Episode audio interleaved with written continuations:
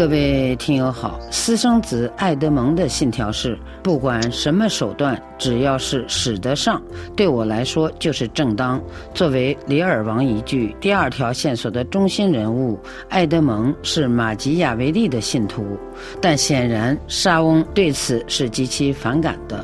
从爱德蒙做的结果看，莎士比亚依然相信正义终将实现，尽管会付出惨重的代价。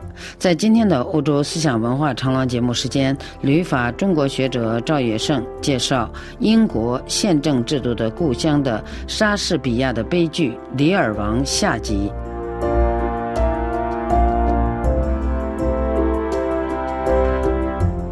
赵先生您好，您好，赵先生，看来王室家庭冲突要转变成政治冲突了。是这样的，因为格罗斯特公爵呢，把法王。带领军队要来为里尔王复仇的消息呢，告诉了处心积虑要为自己争得地位的爱德蒙，而爱德蒙呢，立即就把这个消息告诉了二女婿康华尔公爵。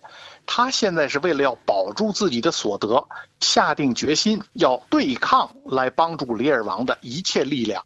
爱德蒙要借助他来实现自己的野心，所以他立即就出卖了自己的父亲。把法军登陆多佛的消息就告诉了康华尔，他恬不知耻地说呢：“我立即就要去告诉公爵，这是我献功邀赏的好机会。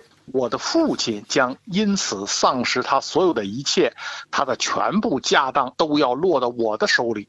老的一代没落了，年轻的一代才能兴起。”康华尔马上就命令人呢去搜捕格罗斯特。因为呢，他现在处在一个通敌的地位，他站到了老王和帮助老王的法军一边。在这个冲突中呢，里尔王的两个女儿是凶相毕露。当逮捕格罗斯特的命令发出之后呢，两个女人手下人要抓住格罗斯特，立即吊死，并且呢还要挖出他的眼睛。当格罗斯特呼唤他的儿子艾德蒙来帮助他为他报仇的时候呢，这个二女儿里根呢，他就得意地告诉他：“你在呼唤一个憎恨你的人，你的反叛阴谋就是他告发的，他绝不会对你有一点怜悯。”二女儿里根说出的这个真相，应该让老伯爵明白，艾德加是无辜的。是的。被挖去了双眼的这个格罗斯特公爵心里才明亮了，他就痛骂自己的愚蠢，求神来保佑他的这个受了冤屈的儿子。但是他不知道啊，一直就在他身边的那个疯子，就是他的嫡子艾德加。艾德加却因此得到了一个反思的机会，他从一个贵公子沦为流浪人，整天装疯卖傻，所以他体会到一个最困苦、最微贱、最为命运所屈辱的人，永远可以抱着希望而无所畏惧。从至高的地位跌下来，那变化是可悲的。也许我还要碰到更不幸的命运。当我们能够说这是最不幸的事情的时候，那还远不是最不幸的。艾德加呢，要领着瞎了眼的老夫与里尔王会合。老人就说这话呀，他说是疯子带着瞎子走路，本就是这个时代的一般病态。这似乎是沙翁对他的时代的评价。确实，在历史中，我们就常会看到疯子带着瞎子走路，但是恶事做绝，报应就来了。里尔王的大女婿奥本尼公爵看不下去自己妻子对待老父的行为，当大女儿让他调动军队到多佛去迎敌的时候呢，他就爆发了。他斥责妻子，智慧和仁义在恶人眼中看来都是恶，下流的人只喜欢下流的事儿。你们干了些什么呀？你们是恶虎，不是女儿。这样一位老父亲，这样一位仁慈的老人，一头野熊见了他也会俯首帖耳。你们这些蛮横下贱的女儿，却把他逼成疯狂。但是他妻子呢，却是骂他说：“你是个不中用的懦夫，你是个没头脑的蠢货。”看来这个阵营内部已经出现了裂痕。对的，不仅是裂痕呐，这内部就有人已经行动了。当这个二女婿康华尔他凶狠地挖出格罗斯特的眼睛的时候呢，他自己的仆人看不下去了，他猛然从背后就拔剑刺死了他。那么现在呢，两个阵营都想从多佛出发。那么里尔王由肯特陪同，格罗斯特呢由艾德加扶持。而害人的一方的主谋呢，就是格罗斯特的私生子艾德蒙。此时呢，他已经和这个大女儿高纳里尔是勾搭成奸，而高纳里尔写给他的密谋信呢，就恰恰落到了艾德加手里。那么在多佛呢？小女儿考迪利亚终于和老父见面了，只是此刻呢，这位昔日显赫的君王呢，是一位满身挂满野草、头戴野花编织的花冠的疯子。老国王不敢相信眼前就是他的小女儿，当他认出考迪利亚之后，他就悲悔交集。他说：“你在流泪吗？不要哭。你若有毒药为我准备着，我愿意喝下去。”我知道你不爱我，因为你的两个姐姐都虐待我，你更有理由虐待我。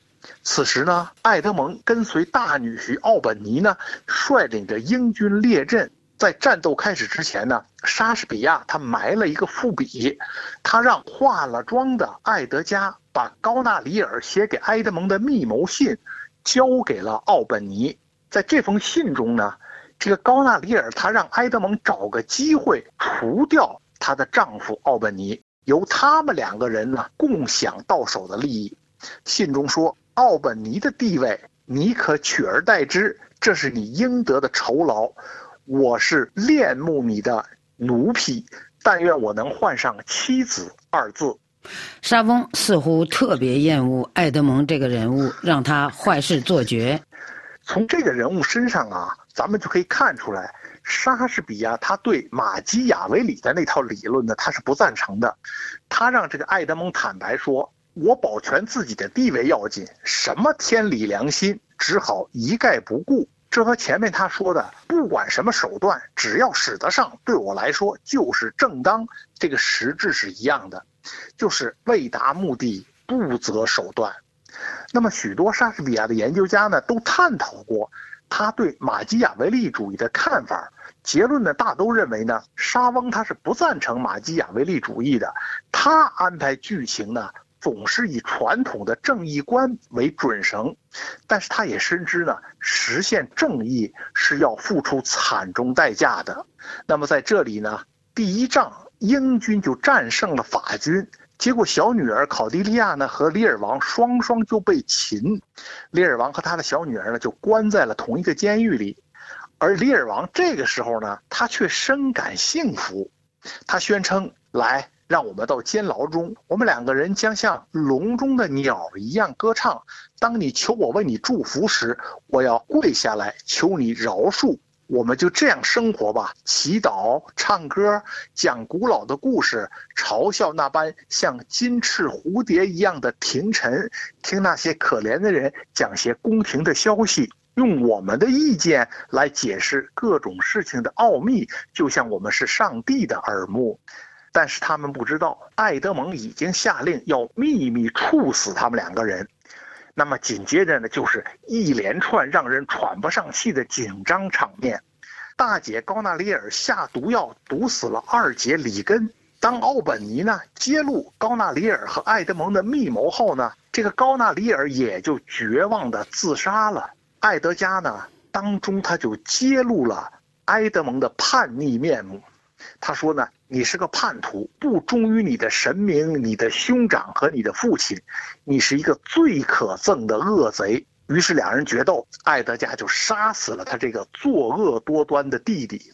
然而不幸的是呢，考迪利亚已经被爱德蒙派去的军人呢杀死了。那么里尔王抱着他的小女儿的尸身走上前来，他就悲叹说：“考迪利亚，考迪利亚，等一等。”你在说什么呢？声音那么柔和，女儿家本该如此，而我却听不见。这能算正义实现了吗？邪恶之人与善良的天使一同死亡，这很难说是实现了正义啊。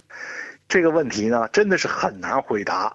奥本尼公爵宣称他要把至高的权力呢归还给里尔王，可是，在里尔王看来呢，经历了这么一番变乱，那权力它还有什么意义呢？他想通过放弃权力来换取爱心，结果却因为放弃了权力而换来了仇恨。他不识真爱，断送了真正爱他的人。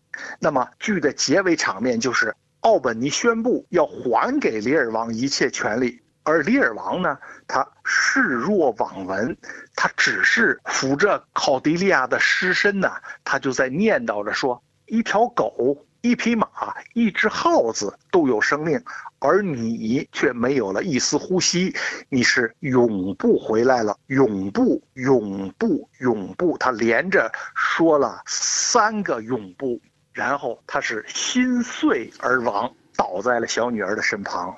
这时呢，肯特伯爵就宣布说：“不要烦扰他的灵魂，让他安然死去。”他将痛恨那些想使他在这个无情的人世多受一刻酷刑的人。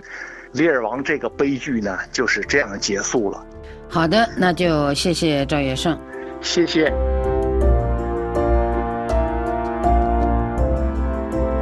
各位听友。以上您听到的是赵月胜的英国宪政制度的故乡的莎士比亚的悲剧《李尔王》下集。本次欧洲思想文化长廊节目由索菲主持，感谢迪耶哥的技术制作和各位的收听。下次欧洲思想文化长廊节目时间，我们再会。